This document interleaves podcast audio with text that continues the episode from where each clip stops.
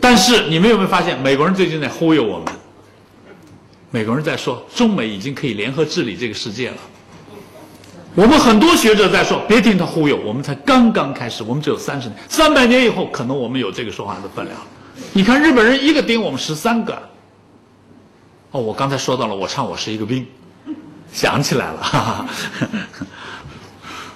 我我当时唱我是一个兵，他们日本人都说干嘛唱这个，骂我们干嘛？然后我我说到了我外婆，日本人全部起立向我鞠躬，啊啊，日本人鞠躬质量不错啊，啊嗨嗨，然后我就板着脸说 Go on，我想到我外婆了，我当然板着脸，我外婆哑巴我还笑嘻嘻啊，Go on，Go on，继续，只要张明在你就得给我鞠躬，您对中华民族是犯了罪的。对吧？我这家族就受到了你们的这种凌辱啊！好，对，刚才说到这儿啊，一打岔忘掉了啊。好，你们有没有发现，我们温总理马上就说他不赞成两个国家集团的提法？温总理极其清楚啊，脑子奥巴马四十多岁的人，照道理说反应很敏捷，但是我们温总理七十岁的人，照样我看比他更敏捷，所以中国人很智慧的啊。好。呃，大汉族主义老说自己好啊，这句话我要结束了啊。东西方文明兴衰，我只敢这么说，出现一个拐点的可能性。这次金融危机，我们发现西方在往下走。我家里妹妹，我太太的妹妹都在美国，他们打电话都回来都说，哇，中国怎么车子还卖的这么好？美国人的工资都降了。美国的车市场一片萧条，整个市场一片萧。他们打电话就来问：你们金融危机影响大不大？我说我没感觉，房子还在涨价呢。啊，就他说用美国，美国就不行了。好了，我得出一个我的看法，当然是综合了看到了很多报道啊。这次金融危机，西方在往下坡路走；这次金融危机，我们似乎在往上走，应该是不争的事实。那么，我不仅看经济，我看文明兴衰，这就是我们的疯狂。我感觉到我们的文明会重新崛起。我们八千年来栽了一次，一百五十年前，其实咱们这帮人就是在它的最后一段和下一个阶段的最前面一段，我们其实非常精彩，我们正好在这个历史的点上，所以今天的启蒙，我们的生命这种意义是非凡的，它具有里程碑意义啊。好，这句话我再说一遍，可能从现在开始，西方文明向下拐。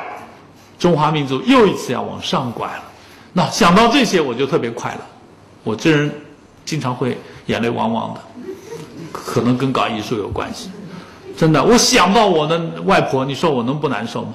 我想到我们今天可能重新回到我们该有的辉煌，我当然是很快乐的，对吧？这点情感再没有，我白弄一辈子艺术了。啊，好，再往下看，我也得实话实说，我这个人很很搞艺术的人比较率性啊。我我问这么一个问题，你们马上给我的都是否定性的回答。咱们能给世界提供一种新的文化了吗？我跟你们说，最近全世界评评价各个国家的诚信，中国的分儿很低很低。全世界对美国人的诚信打分打到九十分以上，给我们打分打到三十分以下。我的手机啊，经常接到。我的卡号多少多少，把款子给我打到这儿。这种短信太多了，怎么就不去制裁他？不去狠狠的管他，马上就没了嘛？就？没人管的。好，我我我我认识一个美国教授住在我家里，上海整幢楼倒下来了，他嘣跳出去，他说：“你这牢不牢的？”听了很痛苦啊。上海楼一倒，他住到我那儿，他不放心了。早上起来拿着牛奶，他就说：“真的假的？” 这就是今天的中国，诚信极差。我有一次徒步从杭州走到丽水，不带一分钱，讨饭走。啊，我就想试试我能不能走到丽水去。其实我身上就有卡，那我的钱包就随身，对吧？我有卡，但是我就不提出来，我就要讨饭走。我看看我会不会饿死，没饿死吧？但是路上我跟别人说我是教授，我是来体验体验生活的，他们就说骗子。我有证书的，他们就说十五块一张。我这人上课要说脏话的，我这时候我就他妈的，咱们怎么变成这样？什么都不信你了。然后路上碰到一个农民，那农民挺有意思，教授啊，那你英语可以了？哎，我说我英语不错，哎，我儿子英语很差，你帮我辅导吧，晚上我管饭。农民的狡猾啊，他我我帮他做家教，他管我一顿饭，哈，很有意思。好，到一个村子里，没东西吃了，有东西吃，那村干部吃完走了，我一看甲鱼还有呢，我就站在那儿，人家吃剩的，啊，吃掉，嗨，吃的很舒服。啊，我没有浪费粮食，他们吃剩的我都消灭掉了，多好，做功德了，变了啊！好，你放心，饿不死的，你就走好了。但是没诚信的，你越说你是教授，人家越认为你是骗子啊！我就是要饭的，好了，真的，你就是个要饭的啊，可滑稽！你们想不想去试试？我试过，我的学生中有一个试过浙大的，浙大那小孩听了我的话，走了一趟。开学第一堂课，我还没讲呢，他把我话筒抢走了，让我说两句。张老师让我说两句，他说我这辈子我绝对打败你们，我走过你们没走过，我讨过饭你们没讨过，我比你们更强大。他说的不错的。再接下去他说我能理解长征，哇，长征肯定是。我说你下去下去，走了几公里啊，就理解长征了。我自己开车到西藏，一趟就一万七千公里，七趟。我都不敢吹这种牛，小子上来就吹牛，所以这就是孩子啊，走了一点点天高地厚他都不知道了。但是他说的也没错，他走过你没走过，他就打败你。生命就是靠这种锻炼出来，practice 啊。好，注意我的下一句话，这都可以当做一个局部的结语了，可以结束啊。物质基础上要有璀璨文明，咱们现在物质有点改善，但是璀璨文明，说实话。连启蒙都还刚开始呢，要有璀璨文明才真正的强势，其修远矣。有些人问我要多少年，我说我总觉得要一百年到一百五十年。我的来世都结束了，可能我们快到了。有人跟我开玩笑，我说我来世还想来做音乐老师，这个民族还是需要有一帮音乐老师来工作的。谢谢。啊，最后郎咸平的一句话。这个人说话也蛮疯的，但是我蛮喜欢的。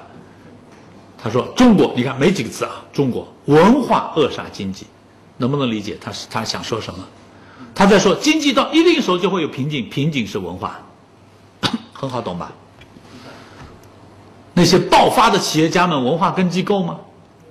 对，我最近跑了一次东莞，在那儿待了六天，我是中山市的顾问，然后到了中山，我就杀到东莞。”去做一些调查研究，讲一次课，我就发现东莞的企业家很多都不读书的，什么二奶、十二奶都有，是，所以那个地方的发展，如果他们这样，这个发展是要受到影响的。文化扼杀经济，这话说的有点耸人听闻，其实就是文化将会成为瓶颈。西方教育学家就说，中国二十一世纪的最大的问题是教育。你看，钱学森临死不放心的就是高等教育。还有一个人，你们听说过吧？叫陈丹青，画家，美国回来的，在清华大学当教授，辞掉不干了，写了一些东西。他对我们的高等教育提出了一些比较有深度的，但是也有点疯的一些见解。还有上海交通大学有一个姓熊的教授写了一本书，叫《熊式中国高等教育》，基本持否定观点。我给你们表述一下，他说德完成的不好，就看我们的高级干部。啊，智我待会儿再说啊。美，我今天一直在在说咱们的美完成的不好，我们的素质不高。体不是学校，不是教育，是家长在管。德智体美的体是家长在管。我们学校这次非常让人难过，哪个一发烧叫家长把你接回去，发烧了学校不管了。家长带走了，还是家长在管？德智体美，最后那个智怎么样？我把这个表述这么跟你说啊，他说我们的教育培养的是谋生的智、就业的智、赚钱的智，并非人生大智慧。那这就是有一批学者在发出这样的声音，当然彻底否定不好啊，但是一分为二的看这些话，有它的合理性，有它的合理性。你们去看你们自己的孩子。学校里培养完了，德怎么样？美怎么样？一项一项看。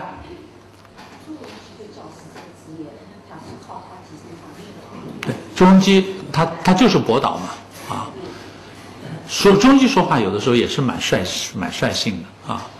好，这些我们就快速走了。马克思表述全面发展啊，人以一种全面的方式作为一个完整的人占有自己。马克思的话很累人的，这这个慢慢再说吧啊。我看看还有什么值得来提一提的。这是我们现在一个观点：人文主义是马克思的马克思马克思主义的第四来源。其实本质上，马克思就是人文主义者，毛泽东就是人文主义者，他们都是为普天下而来的啊。这个话我们一分为二的谈。墨子说的：“吃饱喝足了才有艺术呢。”不，瞎子阿炳在最艰难的时候创造出了二泉映月。所以我们发现，人艰难的时候反而出东西。富裕了，日子好过了，这人反而思想没深度，不争的事实。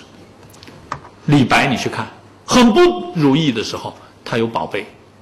你看杜甫，一个人睡在冰凉的茅屋里，他写好诗，安得广厦，对吧？哎，大庇天下寒士，这种人有情怀，他自己冷得要命，他在想，哎呀，最好天下没有人受冻。他不是说，哎呀，我要暖和就好了，很了不起啊，很了不起。杜甫，你看。都是在这种情况下，他写出好东西来了。我刚才说过毛主席啊，毛主席在长征路上的诗最棒。当了主席以后，当了党的最高领导以后，进入中南海以后，你们再看毛主席的诗，不争的事实。毛主席自己都有对自己诗的一些呃内容，我们读下来也觉得他还是客观的啊。现状不容乐观，缺失缺失嘛，鉴赏力差，这是肯定的，哪会听啊？飞快走了啊！我就留几个字了，请注意，人跟自己的关系是最麻烦的。我用李叔同的一句话：“责人之心责己，恕己之心恕人。”人特别喜欢原谅自己，责备别人，倒过来责备自己，原谅别人，高手啊！跟自然的关系现在也不好，现在我们把自然资源破坏的太厉害了。杭州的钱塘江边上已经是水泥森林了。啊哎，我喜欢你们这一块，嘉兴这一块，感觉很精彩。杭州那钱塘江边上我不喜欢，啊，好像人的力量把大自然破坏的太厉害，而这一片我觉得人的力量跟大自然的感觉还比较和谐，啊，很好啊。物质追求有限的，现在我们就已经不穷了。我们家的阿姨每个月给她一千五，吃喝拉撒睡都在我们家。她先生在富阳打工，在新登，好，他们两口子在农村里，建德农村里已经有两层的房子造起来了。所以，其实今天的中国人已经开始摆脱了最贫困的那个阶段了。所以，物质追求其实不是太可怕的，可怕的是没有心灵世界。啊，好，心灵世界是无限的啊。那这句话，精神世界的无限性啊，信仰追求的永恒性，情感世界的质量。对幸福的理解有没有终极目标？能不能去尽量的实现它？那我喜欢这句话：把自己的生命跟别人的质量、跟别人的幸福结合起来。我一天天讲过去，别人感觉到越来越幸福，有摩打的，这是最快乐的。啊，把自己像灯一样的点燃，像蜡烛一样的点燃，照亮一块世界，这多好！其实这都是佛家思想。啊，好，我罗列了一个释迦牟尼。我没有罗列毛泽东，我就想到了文革中刘少奇他们死的蛮可怜。周恩来最后骨灰也没留，邓小平骨灰也没留，彭德怀、毛主席一个人在纪念堂。从历史的眼光来看，那个纪念堂应该是一堆哥们儿一起享用。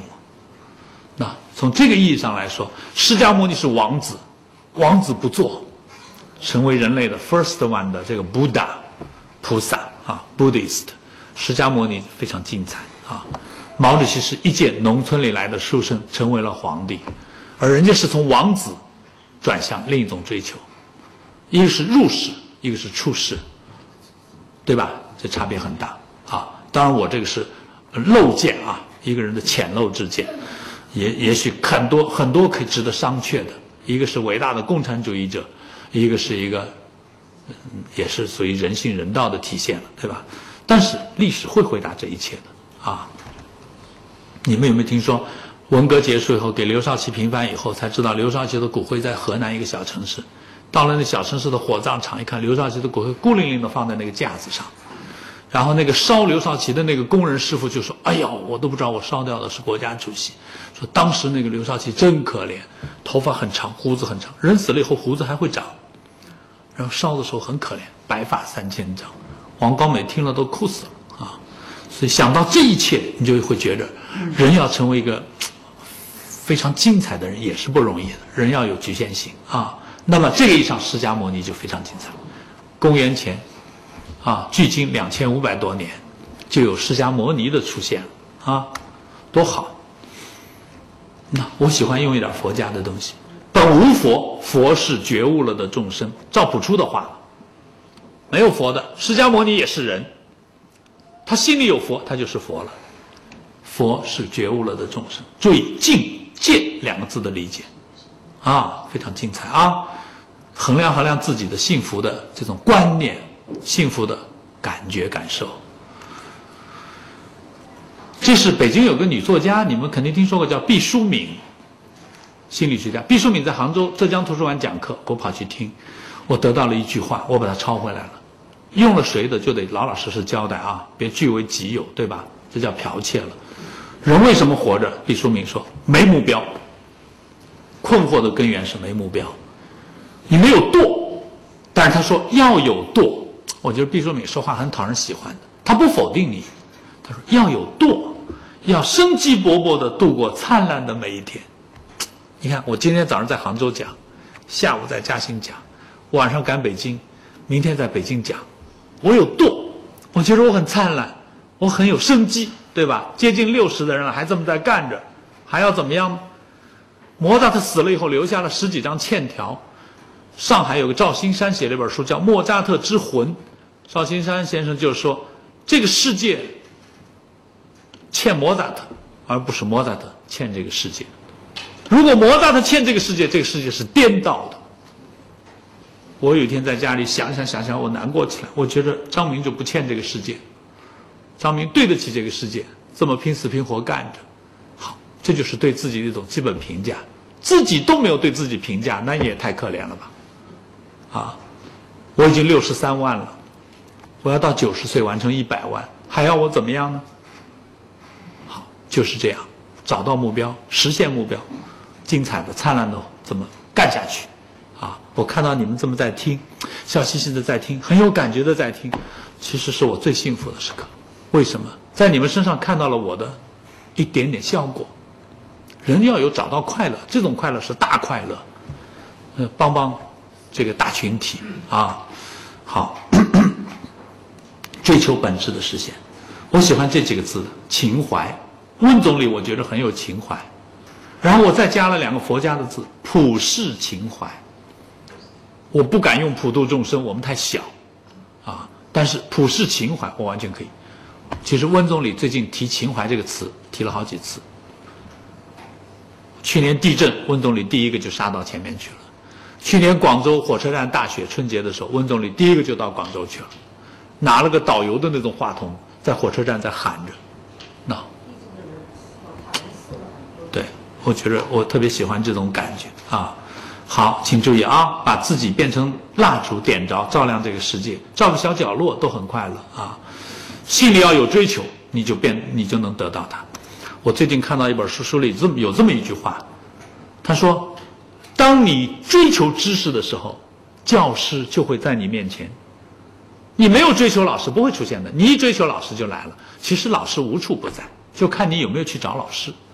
好，第二句话，当你苦苦的。追索真理的时候，真理就必然的出现在你的面前。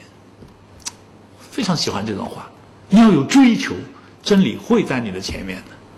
你要有追求，追求知识，老师就会出现的。你看，今天下午有老师坐在这儿了，那么大个嘉兴，就这么一批听众。但是你们是宝贝啊，你们是星星之火啊。对，你们回去一点一个一个家庭就来了。所以你们是种子，你们给了我一个播种的可能性。张老师有多么感谢你们！其实人始终要保持感谢状态，最美好。别觉得哦，一日为师，终身为父，你算老几啊？那么多老先生，你为谁的父啊？先当人家儿子去吧，好，请注意自己脑袋里要清楚，梳理清楚啊，永远做大家的仆人。好，最后我要说天使性，实现天使性。我说三个人，这三个人是音乐里边最了不起的。说完第十个大问题结束，还有时间我们听一点啊。好，先说莫扎特，三十五岁死，写了七百多部作品，十天写一部，没停过写到死，最后六二六没写完，安魂曲没写完就走了，天使，留下欠条，多可怜，里边有一张欠条，欠的是肉钱，欠的是药钱，欠的是裁缝铺子里一个领结，艺术家出去演出要漂亮，没钱买领结，多可怜，欠下了领结。他会欠世欠世界吗？他写了七百多部作品啊！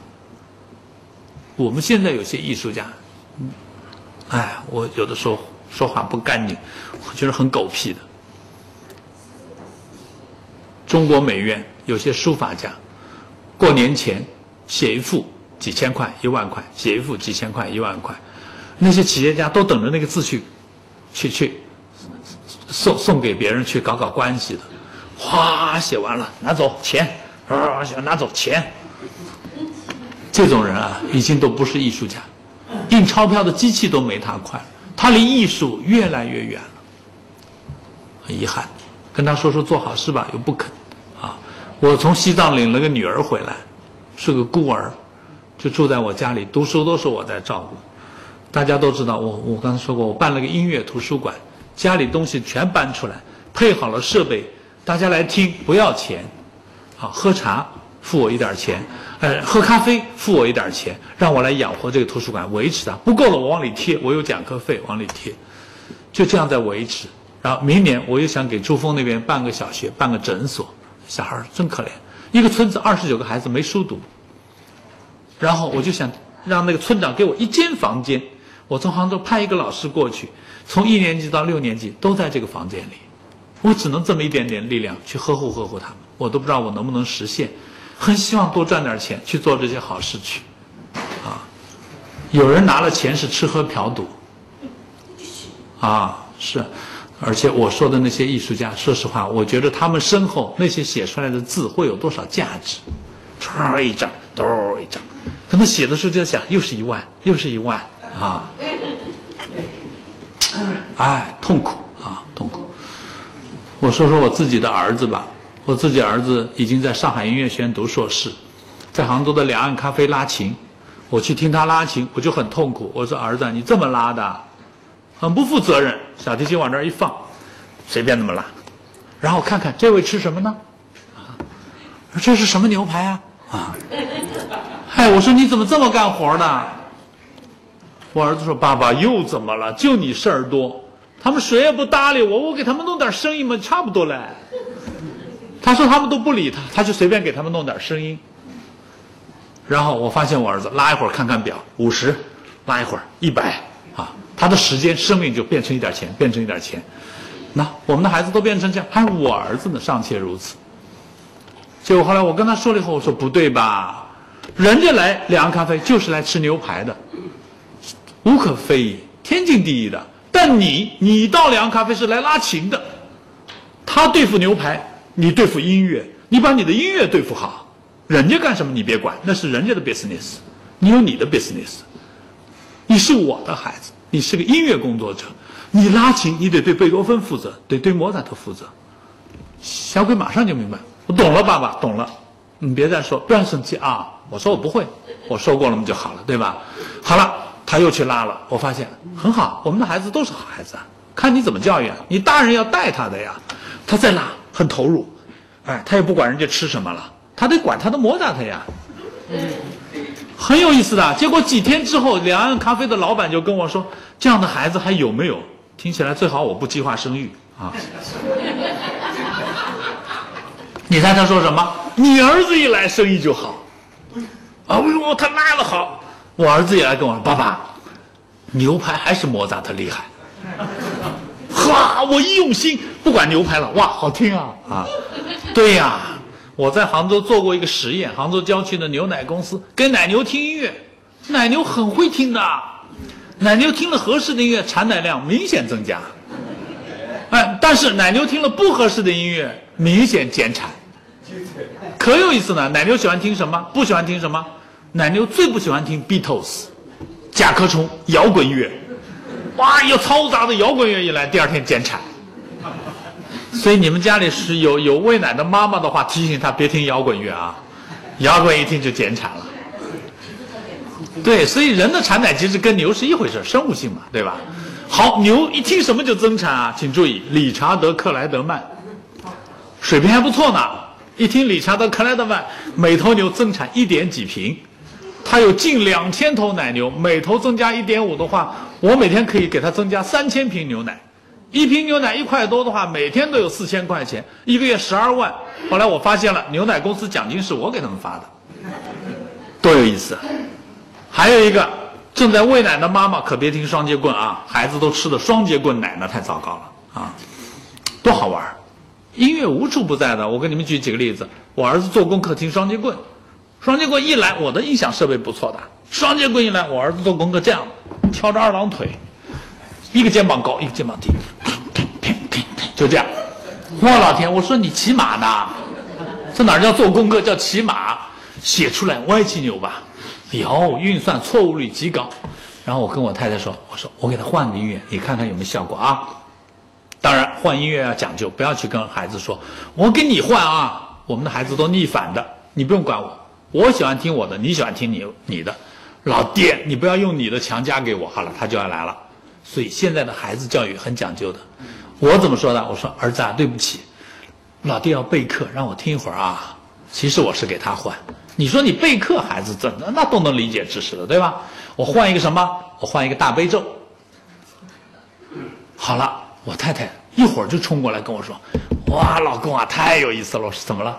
他说：“六分半，六分半钟。”他发现儿子做好了，然后很认真的在写。好，我说不叫很认真的在写，这叫像高僧一样入定啊。对，大悲咒就有这种效果。所以你们注意，孩子做功课给他放什么，他的成绩就可以提高。我敢保证，提高五个名次很简单。如果他原来是双截棍，你换成这个，那提高五个名次是很轻松的事情。还有开车听什么？我见过最可恶的，我在台州讲课，来个奔驰六零零接我，里边放的是 disco。disco 音乐是违背人的正常状态的，为什么？它是舞蹈，它不是音乐。disco 舞蹈要求两边一样强烈，当当当当，但是人类的音乐要求是强弱强弱，两拍子，心脏把血液压出来是强，收缩是弱。你去看挂盐水输液，那个血液滴下来那一下就是当，那是强拍，然后在积蓄力量的时候是个弱拍，因为心房心室的工作像水泵一样，对吧？它棒大棒大，这是心脏工作。好，心脏的工作状态带来了音乐的必然性、规律性，它肯定是强弱强弱。但 disco 不是，disco 是强强强强，对吧？对，但是那是一种舞蹈，我能理解。可是没有人跳舞蹈，跳 disco 是这么跳的，这一下特别强，刚过来，然后这一下很弱，然后咣又来一下，这又很弱，这也很够恐怖的啊哈。对，这是两种形式，对吧？一种是 disco，但是。车里边的音乐如果拿 disco 来，这时候意味着这个驾驶员，锵锵锵锵锵锵，始终这样。那个奔驰六零零就是坦克，对吧？那辆车就变坦克了。这都是标准的没文化。你们去看麦当劳里的音乐，肯德基里的音乐，老美很狡猾的。他把那里边的音乐都是精心选择的，你去听那音乐，啾啾啾啾啾啾啾啾啾啾啾啾啾啾啾啾，他始终保持这种节奏。好了，你去观察，一进麦当劳的人，啾啾啾啾啾啾啾就开始了。他快餐厅啊，然后那个麦当劳里点菜也不让你拿个菜单慢慢看，一块大牌子，你都看好了，然后跟着节奏，啾啾啾啾啾啾啾啾啾在那指。里边的工作人员去去去去给你扔到盘子里，端着盘子去去去去去去找个座位，找到座位去去去去去去去吃掉，对对对对对，走掉。老板一看，好啊，饭桌快，赚钱多啊。有没有老板肯在里面放二泉音乐？悲伤的二泉音乐，哇，慢腾腾吃也吃不下去，那老板钱肯定少赚了，对不对？所以音乐无处不在呀。你们有没有发现，宾馆大堂坐那儿就有音乐？商场里有音乐，公交车里都有音乐，我们的孩子上学有音乐，放学有音乐，但是听什么、怎么听，没人管的，瞎听，啊。好，请注意，我们我们有很多事情可做的啊。好，我刚才是从莫扎特扯开去了啊。莫扎特是个天使，三十多岁写了这么多，死的这么可怜，他从不在他的音乐里说悲惨、悲伤。莫扎特音乐只有美好、欢乐。你去听，哒滴滴，哒滴滴，哒滴滴，哒哒滴啦，哒啦啦，哒滴啦，是他临死前倒数第二部交响曲啊。还有，梆梆梆梆梆梆梆梆梆梆梆，你看他始终是乐天愉快，但是他很可怜的。伟大就伟大在他可怜，他把可怜消化掉，变成美好，奉献给人类。讲完了，然后贝多芬，贝多芬我也是很简单啊。贝多芬谈过恋爱，没结过婚，没孩子。年轻的时候有人给他支持，贵族给他钱，但是老了以后，贵族比他死得早，他穷了。还有一个晚晚年他是聋子，还有一个聋子要不了他的命，要他命的还有其他的病。好了，这么个人最后写什么？写《欢乐颂》。对我有一句话，我希望你们永远记住，而且传给子孙后代，就是贝多芬用他晚年无边无际的苦难，为人类铸造了无边无际的欢乐。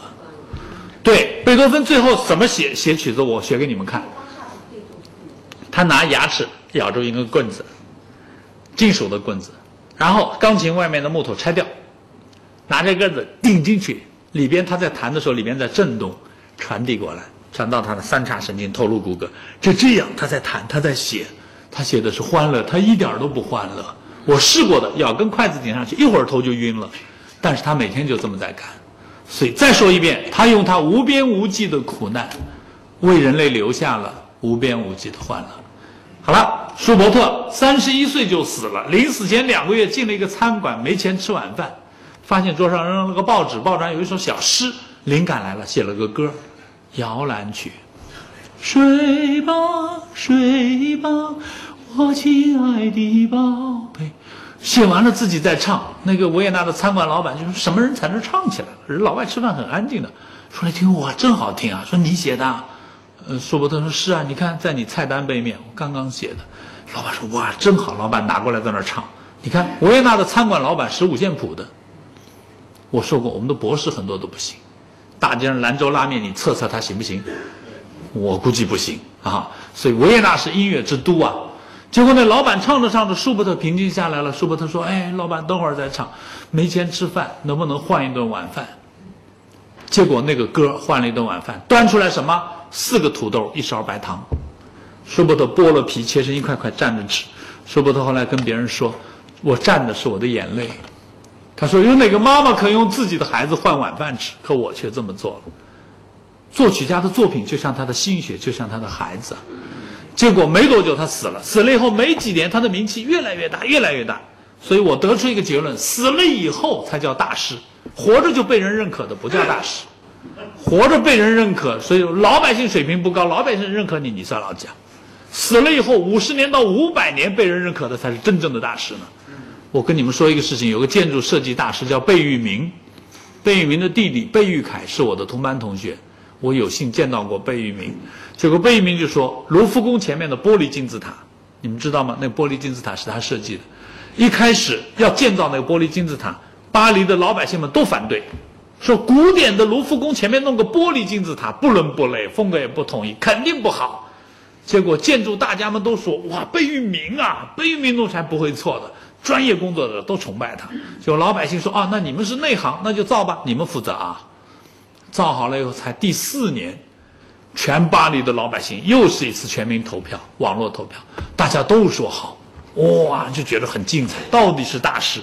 你们知道吗？这时候最痛苦的人是谁？是贝聿铭。贝聿铭说：“才四年你们就认可我，说明我也不怎么样。如果四百年以后你们认可我，才说明我超越你们比较多。你看，这就是大师的观点。他自己是大师，他反而这么认为。他不是，他很平庸。”不像我，我是做普及的，我必须跟大众结合，而他是大师，他应该超越，对吧？所以舒伯特死了以后，名气越来越大。结果这个老板发现了，拿出那个稿子来问专家：“哎，我这个是不是那个舒伯特啊？那个签名是不是那个人啊？”专家们一鉴定以后傻掉了，说：“你怎么有他的手稿啊？”他说：“他在我那儿没钱吃饭。”写在我菜单背面。哇，菜单背面那拍卖就更不得了了，这有价值。对，拿去拍卖四万法郎。拍到四万的时候，这个小老板冲上去抓住那经纪人的锤子就敲下去了，大叫 enough enough，我才支出了四个土豆啊。啊，当年这个年轻人要有这笔钱，他该多活点，他该多些多少好东西啊，是不得，多可怜。好，我把这些人都叫做他们用他们的苦难给我们人类留下了欢乐。我们现在已经不苦了，咱们能不能给后代留下更大的欢乐？鲁迅笔下的牛吃草挤奶，我们今天是吃奶了，那就多挤点高质量的奶出来。张老师就在挤啊，咱们一块儿挤啊，这世界不就美好了吗？啊，好。他们成为天使，实现了永恒性、人间性。我愿意做他们的仆人。那我给一张照片，这是我在莫扎特家里拍的。你看，他有这么一大堆。我的科科研成果现在接近六十万字，三册，二十万一册的话，三册。你们看，莫扎特三十五岁，我五十三岁都不止了。莫扎特写了这么多，我给你们数字：马克思、恩格斯加起来三十八卷、三十九卷。啊，列宁三十几卷，也够厉害的；斯大林十三卷，毛泽东五卷，老江一句话，江主席是不是一句话？三个代表，啊，锦涛更牛，四个字：和谐社会。哈哈。但是锦涛，我我认为他里程碑，科学发展观，你真吃进去，很精彩啊。好，不管怎么说吧，现在的领袖们，我们希望他们理论素养更高一些。但是理论家未必能当领袖，可是领袖的素养要高啊！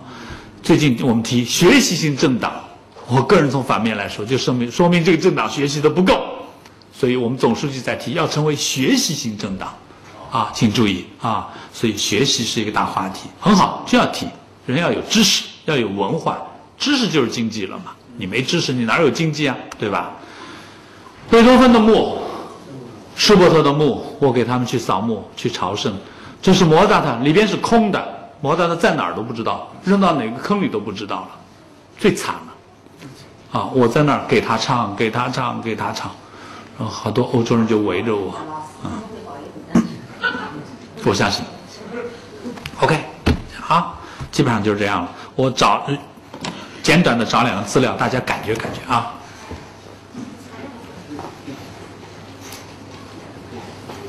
好，第一个资料，你们喜欢的话，到网络里去当吧。这个资料哪儿都有。传记电影莫扎特，我就给你们几分钟，再把天使性理解一下。有些东西一定要触动你的心灵世界，你才会有感觉。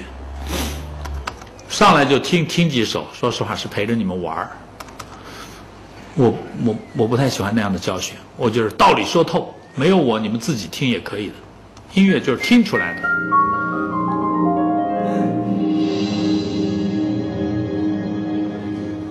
而这一组道理，你自己去查资料，我估计你们不会做这个事情。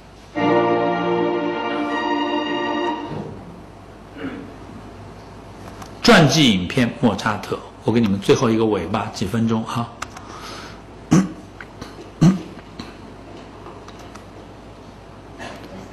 房子是个贵族借给他的，他没有房子。原来有钱的时候租了一个，后来连租都租不起，是别人的，他在用。太太听说他快死了，赶来带着孩子来看他。六个孩子死了四个，活了两个，两个里边有一个有点痴呆，只有一个学了点音乐，没结婚，所以莫扎特家族断了香火。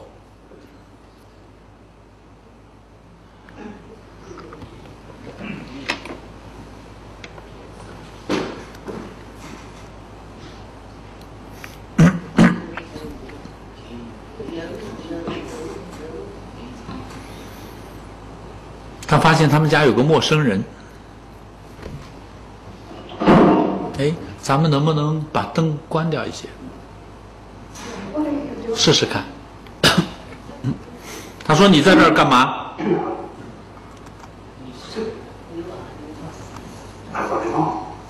他说：“你丈夫病了，是我把他带回来的。”为什么是你？他说：“我我正好在边上。”他胡说八道啊。哎，好，好，好，很好。谢谢，我来了嘛，你就可以走了。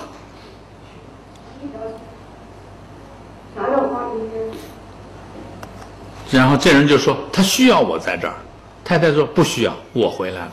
好，我跟你们插一句，这个人是谁？咱们是半当中跑进来看电影，对吧？好，这个人是维也纳宫廷乐长，叫萨利埃里。萨利埃里发现莫扎特太天才了，只要莫扎特活着，他永无出头之日。他想害死莫扎特。莫扎特已经快死了，他在折磨莫扎特。他说：“你写，你吃不消写，你就唱出来，我帮你记。创作是要命的，啊，好，这是背景啊。走。他说：“是你老公让我留下来的。”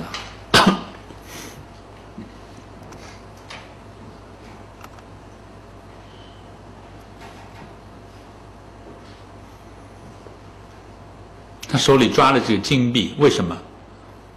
跑进来一个人跟他说：“写个安魂曲，你不是没钱吗？那我给你金币。”结果摩扎他吓坏了，怎么是安魂曲啊？没写完就死了。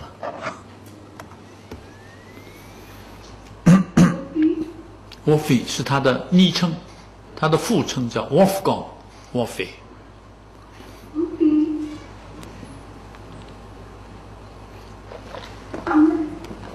我回来了。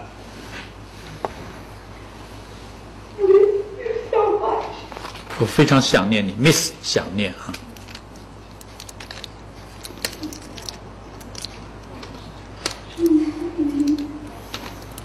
告诉我你需要我。哎，音控师，咱们这声音还可以响点。他知道他快不行了，但是太太说了一句：“我会尽力的。”嗯，太太发现怎么床上堆满了谱子，怎么他还在搞创作啊？嗯，这什么？你不能再写了，要累死的。他已经快死了，不能再干创作了。decide 决定。突然，她发现不是她老公写的。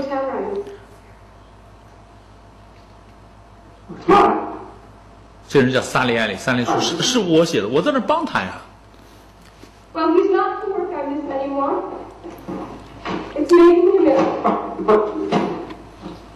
要要他命的，不写了，下逐客令了啊！晚安，你走。很抱歉，我们家没有仆人，我们穷，没钱。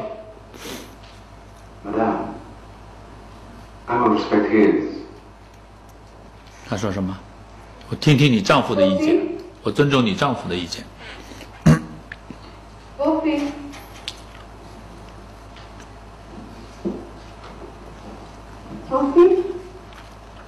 死不瞑目，三十五岁。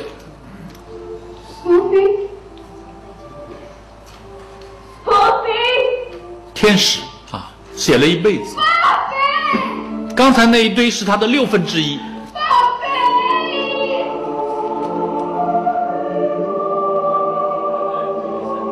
好，莫扎特就写到这一句结束。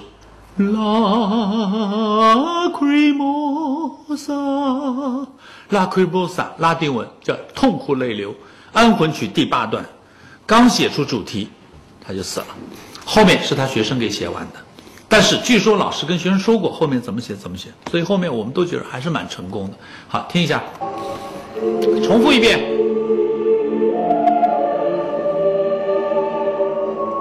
往下走。一个音音从低往高，像进入天国。叮当当叮当，注意下面每个音延长，撕扯感。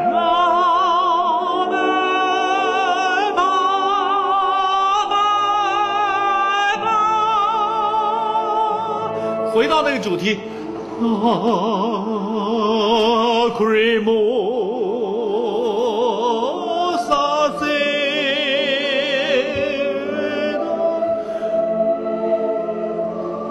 这是一个历史的真实场景。送葬队列九个人到了郊区，下起瓢泼大雨，他们的伞都是装饰性的，半路折回。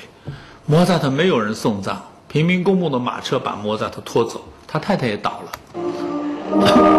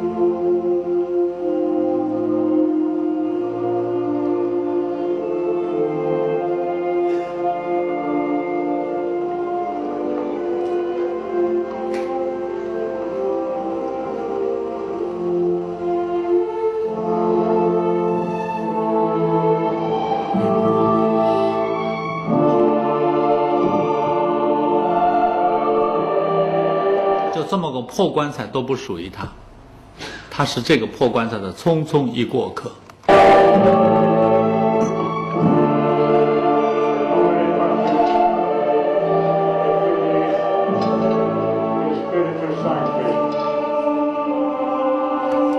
我在维也纳国家图书馆查到了一个资料，说莫扎特是第九个被扔下去的。但是我问那些工作人员，他们说我们不能确认这个资料的历史真实性。但是至少有这样的资料啊。好，他说扔，后来又扔进了两个，十一个以后埋掉。但是里边是谁搞不清楚，连个十字架都没有。后来就再也找不到莫扎特在哪个坑里，死无葬身之地。对，我去年在安吉的南湖监狱讲课，那个监狱里有些犯人都级别很高，厅级干部，犯罪了。然后那些人看到这样的图片，他们其实在里边改造的有点效果。那就说张老师早点看到这样的画面，也许我们就不会到监狱来报道。其实人啊，其实谁都知道那个道理：赤条条来，赤条条走，生不带来，死不带去。可是他们就会那么拿拿，拿到最后到监狱报道去，被枪毙掉。你们有没有发现前两天有个事情，就是那个。呃，温州一个别墅里面有个人抢劫，看到那个报道了吧？两夫妻，一个孩子，一个保姆，那个人手里有枪有炸药，抢劫。二十四小时之后，那个人被四个武警打死。你看，他最后是死路一条，他他抢不到钱，结果把命搭进去。可是这些人就会那么走，这个叫铤而走险，很奇怪的。哎，这家里都不相信孩子会做这样的事情。这都是没有把人生参透，人生参透钱。老外有一句话，我蛮喜欢：“Money is nothing, money is another thing。”人的 spirit，人的 soul，啊，这些思考太不够。好像这样的画面，我不知道大家作何感想。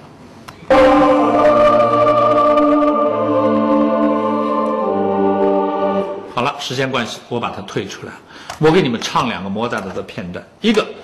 哒滴滴哒滴滴哒滴滴哒哒滴哒哒哒哒哒滴哒，你能跟刚才那种惨象联系起来吗？你会觉得他很幸福，写出那样的音乐？No，他很悲惨，可是他写出那样的音乐，这就是他的伟大。他得不到抚慰，可他却在抚慰着整个世界。而有人呢，自己是个垃圾，给世界带来灾难。啊，注意这种差别。还有。梆梆梆梆梆梆梆梆梆梆梆梆梆梆梆梆梆，啦哒滴哒哒哒滴滴。你去听莫扎特，太美太美了啊！好，我下面放另一个资料。我得到了这么一张唱片，一个藏族的孤儿。你们听一点点，能不能听出它里边的味道？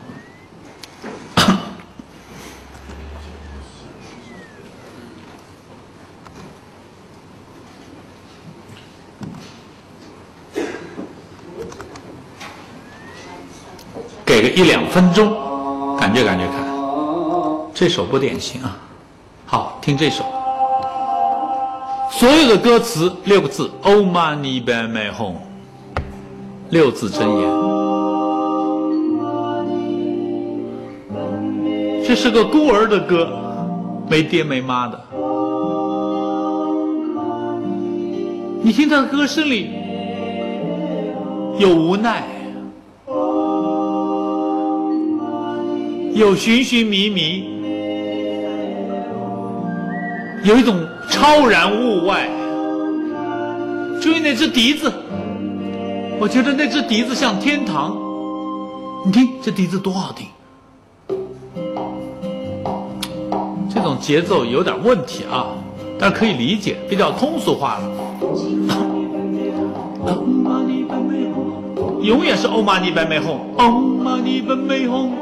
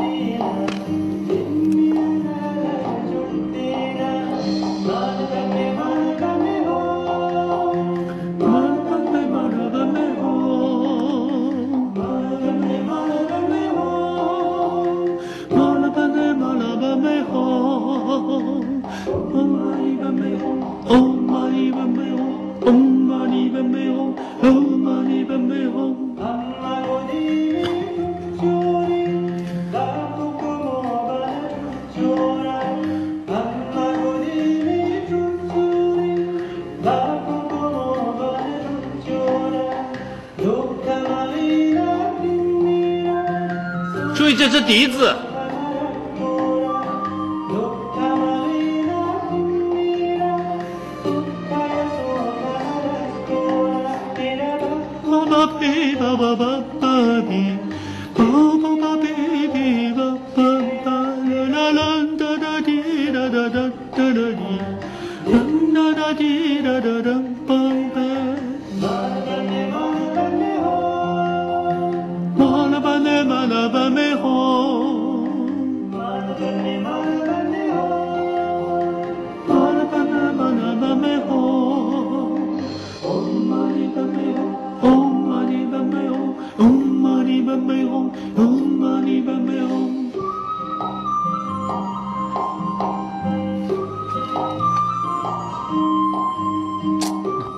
欢这样的音乐，就他没有幸福，但是他可以造出在自己的灵魂世界里创造出一种美好、理想境界，传递给这个世界。我们藏族的小伙子也在这么做。好，再下一个，埃塞俄比亚的一个小伙子，十七岁，孤儿。埃塞俄比亚大旱灾，他们家死光了。红十字会发现那个房子里那个床上的孩子还活着，把他带进了孤儿院。结果这个孩子长大了，歌唱的非常好。帕瓦罗蒂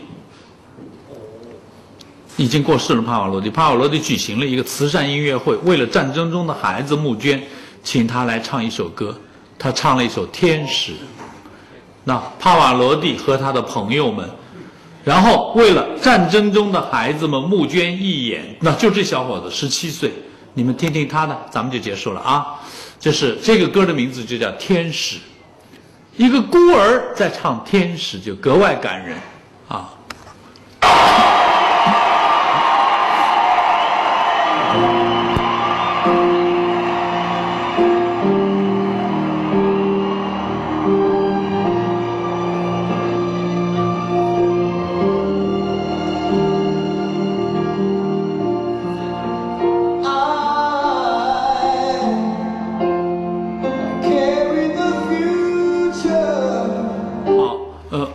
时间有限，我在讲课的时候，我就是给大家做解剖，像古汉语一个一个字讲，一个一个字讲。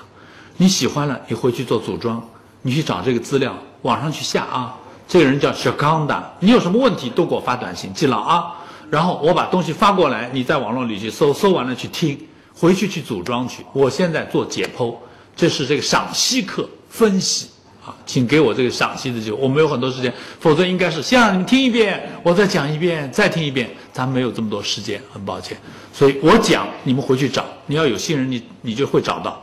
我说过了，心里有就能得以相见。找不到，有张老师在，我待会儿把电话给大家啊。好，这个人叫小刚的，非洲的一个孩子。他刚才唱了一句什么？我帮你们翻译，否则我怕你们英语一下子逮不住他。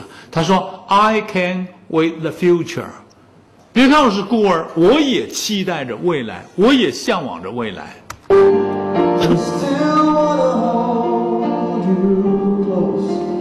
I still want to hold you close。我仍然期望着紧紧跟你们拥抱着，没爹没妈多可怜啊！然后轻轻地说了一句：“Right now，就现在我就想你们抱抱我。” Right now, 仔细看，他眼睛里都有泪水。对，我需要你们，I need that from you。我需要来自你们的这种爱，父母爱，父爱。好，这时候请注意，你看他的唱法跟周杰伦不一样。周杰伦在台上冲来冲去，冲来冲去，像个运动员。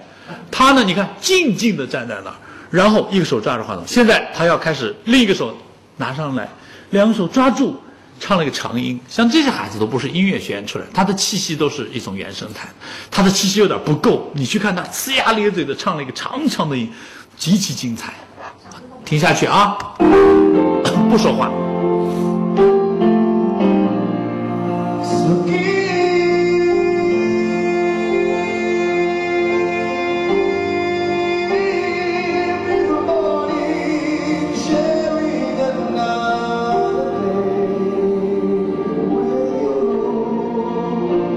你看他的表情，然后头摇摇，很很不容易，很可怜。他在唱什么？他说：“我早晨醒了都没有你们，我只好等着下一天，another day，我能够跟你们在一起，with you 啊。”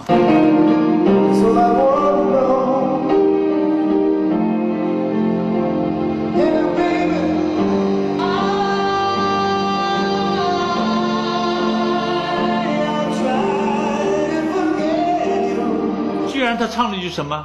他说：“干嘛把我一个人留下？我想把你们都忘掉算了，忘不掉的，对吧？”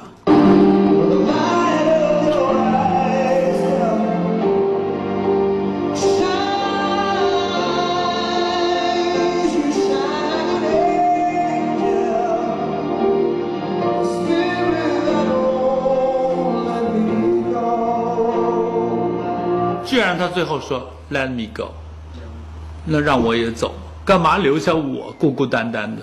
还不让我跟你们一块儿走，咱们到天堂在一起待着去。我老天，这种词写的太惊人。我课堂上我敢那么听他，回到家我反而不敢听。我太太也不让我听，听完我就受不了了。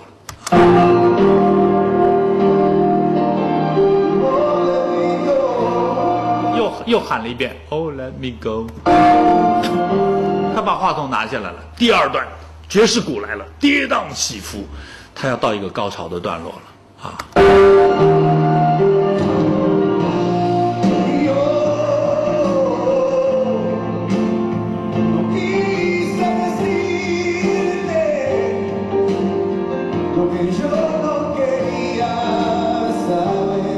你看见吗？眼睛里都是泪水啊！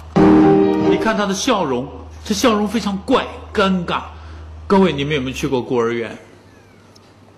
我我建议你们要去。我在杭州办了个农民工合唱团，然后我们经常到孤儿院去给那些孤儿唱歌。到了孤儿院，我们才发现真可怜这些孩子，被扔掉的都是女孩，男孩就是有残疾的，农村里扔出来的。然后孤儿院没床的，我我去的几个孤儿院都没床，打地铺，然后一个小孩包着蜡烛包排着队排在那儿，小孩们没表情的躺在那儿，他也不哭。哭死也没人抱他，哪有那么多人抱这些孤儿？好了，人会适应环境的，他就那么躺着，看起来啊，一个一个都搞不清楚活的死的。一看哦，眼睛会动，哎呦，真可怜，我真想去抱。老师说不要抱，一抱惯了，将来你们都不来了，我们怎么办？照顾不了那么多孩子。我看到的最悲惨的一个镜头，就是一个蚊子在一个小孩脸上飞，这小孩居然有点笑，他觉得好像谁在那逗他玩儿，其实是个蚊子在飞啊，多可怜！我听到笑声。你的笑声后面回去要想人家的可怜，不要觉得好笑，如果是你的孩子，如果是你自己躺在那儿，一个蚊子来，你都觉得呃是有人在哄你了。你看多可怜啊！你看这小孩，你看他的笑容，他们的笑不舒展、不展开的，就是笑到一定时候干里尴尬的就停下来了。要去孤儿院看看，要带着自己的孩子，幸福的孩子去孤儿院，回来孩子会非常懂事，他会知道，哎呦，他们怎么是这样？其实他很幸福，他有的时候会意识不到，去过他就意识到了。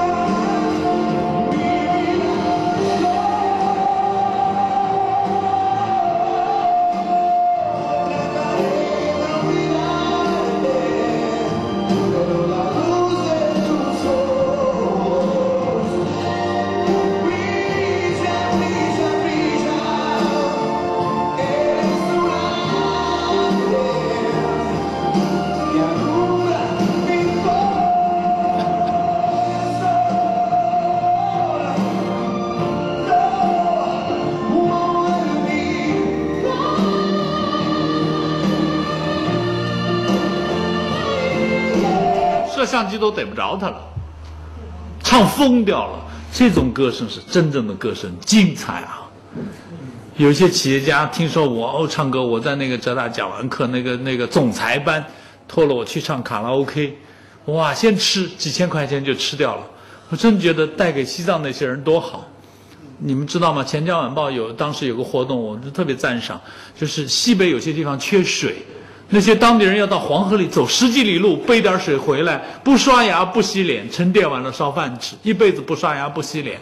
家里打个井一千多块钱，家里做个蓄水池四五百块钱，他们家就有水喝了，几百块钱就给帮人一家人有水啊。我们一吃几千块，一吃几千块，吃完了以后进包厢，那个杭州最好的包厢都要上万啊。进了包厢不唱歌，一堆洋酒。洋酒不好喝，喝拿绿茶兑着喝，然后还不唱，光让进的进来一堆女孩子，好了，每个身边两个女孩陪着你唱，还大叫最漂亮的给教授，听起来他们还挺呵护我的呢。哎，我想想这个现实不容乐观了已经，然后开始唱了，哦，他们终于开始唱了，那种声音我经常说你们是人性的兽性发作，你们看这个多高级，这这。这种歌声才叫歌声啊！我们有很多歌声真的垃圾级别，啊，啊，垃圾垃圾级别的。好了，这儿我给你们插一个事情，我在浙江省有一次担任一次电视青年歌手大奖赛的评委预赛，结果有个萧像萧山的小孩唱完了以后唱的我直哭，我给了他个十分，结果我边上有些歌唱家浙歌的歌唱家，其实我们都是熟悉的老朋友，他们就说：“张明你怎么给他十分的？”怕我罗蒂也到不了十分啊，哪有十全十美完美了？你怎么会给他十分呢？我说他把我唱哭了，我很多年没听到这样的歌了，我就想给他十分，反正扣掉一个最高分，给了也白给，但是我就想给，我想表达我自己，结果休息了，那小孩就过来了，萧山的叫王斌，王斌过来就看我那块牌子，我们不是每人有个立牌写着名字的吗？对他过来就说：“哦，张明，张明老师，是是张明老师，你怎么给我十分的？”我说：“小子，你唱的太好了，你把张老师唱的直哭，唱的我汗毛都竖起来了。我说你怎你怎么唱的这么好啊？你猜那孩子突然之间怎么样？他像发疯一样，他就喊了一句：不是唱给你们听的，我是唱给我哥听的。我愣了一下，我当时还在团省委，我说你跟我说说你的故事。我是团省委的，我我跟年轻人最好啊。结果你猜他说什么？”没爹没妈的哥哥带大的，结果他们村里他唱的最好，他跟哥哥说：“我要去古建芬流行歌曲学校初级班，六千块。”结果哥哥是个砌砖头的工人，肖二建的，他就跟老板说：“能不能这一年我都给你干了？”老板跟他一个村子的说：“嗯，把钱给我，我弟弟要学唱歌。”没爹没妈的，可怜啊！要星星要月亮，我是哥，我都想满足他。老板帮帮，老板说知道知道知道，咱们一个村的嘛，拿去拿去。你今年给我干了啊！结果弟弟在北京初级班结束，不知得了个什么奖，回来又跟哥哥说：“哥哥，我想中级班九千。”哥哥拿不出的，又去找老板：“我明年一年全给你干，干死干活给你干九千，让弟弟再学吧。”老板帮帮，好，老板又把钱拿走了，拿走，结果他的哥哥在广州的工地上，高层的工地上，上面的砖头下来，安全帽打掉以后，把哥哥砸死，夜里而且是没日没夜的加班。结果弟弟那天唱的是什么？你在他乡还好吗？我老天，我真的受不了那种歌声，跪在那，就单腿跪着。你在他乡还好吗？就这种感觉，哇！我听到了，真是毛骨悚然。我已经好久没听到这么好的歌声，他直接从心灵出来，到达你的心灵。我给他十分，结果我我边上几个评委都大叫：“张明应该给他十分。”给他十分是对的，你听懂了，我没听懂。你是教鉴赏的，的确还是不错啊。哎呦，我老天，有这样的歌的！你们看这个，又是一个。我希望把这种最美好的东西给你们带走。啊，那哎，你们看这个弹吉他的多好，有灵魂，有情感，他的吉他就会歌唱。我有个学生，我给了他个高分。那学生就是弹吉他的，你猜他跟我说什么？他说：“张老师，这吉他无非就是一块木头、几根钢丝，但是当演奏家有感情、有灵魂，这个吉他就会歌唱。”我老天，我觉得孩子你说的真好，张老师喜欢你，你不用考试了，张老师可以让你通过，你能把这么伟大的语言说出来。我们有很有些孩子其实真的蛮好的，其实这种孩子啊，都从小到大条件还不够好，如果土壤再肥沃，他们会更棒的。啊，注意呵护好自己的孩子啊！我们反正一把年纪了，但是孩子的未来在我们手里，请注意啊！做爹做妈做爷爷做奶奶的要做得出色，啊，后面有很多事情可以做好。你们看这个吉他演奏家。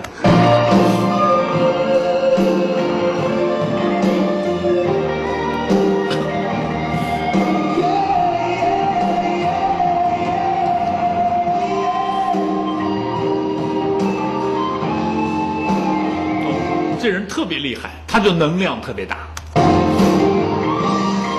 你看这个弹吉他的也不错，但是两者一比，那个比他更强大，情感世界的张力更大。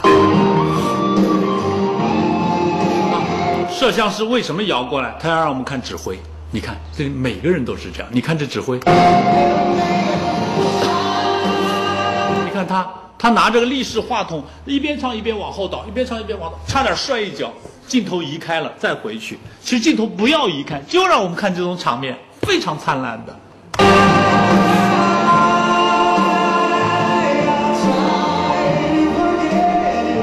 他刚才唱的是非洲话，所以我翻不出来了。现在又回英文了。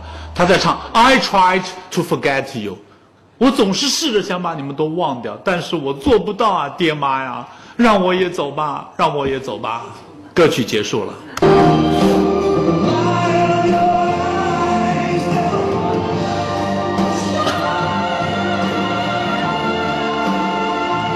注意，他一边唱一边往后倒，你听这种声音，哦，差点摔一下。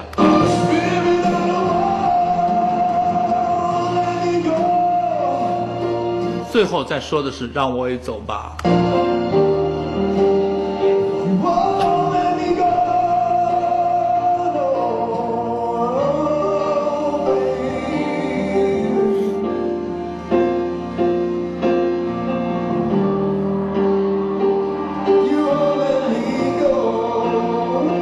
You let me go，你们让我也走。我上了他的个人网站，我给他留了一句话。我说：“你给这个世界带来了美好，在中国的 Mr. 张，谢谢你，请你永远唱下去，要唱得更加灿烂。”好，他往我这儿发了一个信息过来，说：“我们为音乐好好的活下去。”你看，小孩非常精彩啊！你看他最后也是一个像佛家的动作啊，人类总是这样很美好的一些东西啊。好了，时间有限，我只能就此打住了。呃，记下我的电话，记下我的博客。我我们只要有这种缘分，就咱们就维系下去啊，保持下去。有什么问题，有什么需求，尽管跟我联系。你跟我联系，张老师会说谢谢你跟我联系，你还记得我，我愿意为大家服务啊。好，我的电话幺三三三。嘉兴过来要打长途，咱们就节约点你就发个短信给我好啊，幺三三三六幺幺幺幺五八。还有一个就是上我的博客，连钱都不用花了。博客里留点什么信息，我会回答大家。就我不一定很及时，我的博客也很好记。我的名字叫张明，座右铭的铭，弓长张，张明后面加上音乐人生，张明音乐人生，是马云给我做了一个博客，在他的阿里巴巴就是商人博客里面，他说掺沙子加一个音乐博客、文人博客进去，所以我把我弄到那个阿里巴巴那儿去了啊，叫张明音乐人生。你只要把这几个字输入在 Google、百度上面一敲就可以进来了，啊，进去以后有一篇文章去看一看，叫《最好听的西方古典》。这个最好听的西方古典进去以后，我已经都给安排好了。就餐听什么？驾车听什么？胎教听什么？音乐治疗听什么？做功课听什么？都给排好了。你们找不着，别忘了来找我。好，我 QQ 里打个包就把音乐给你发过来了，现在都很容易啊。好了，最后谢谢大家给我这个下午，包括我们图书馆啊，谢谢谢谢嘉兴图书馆，谢谢。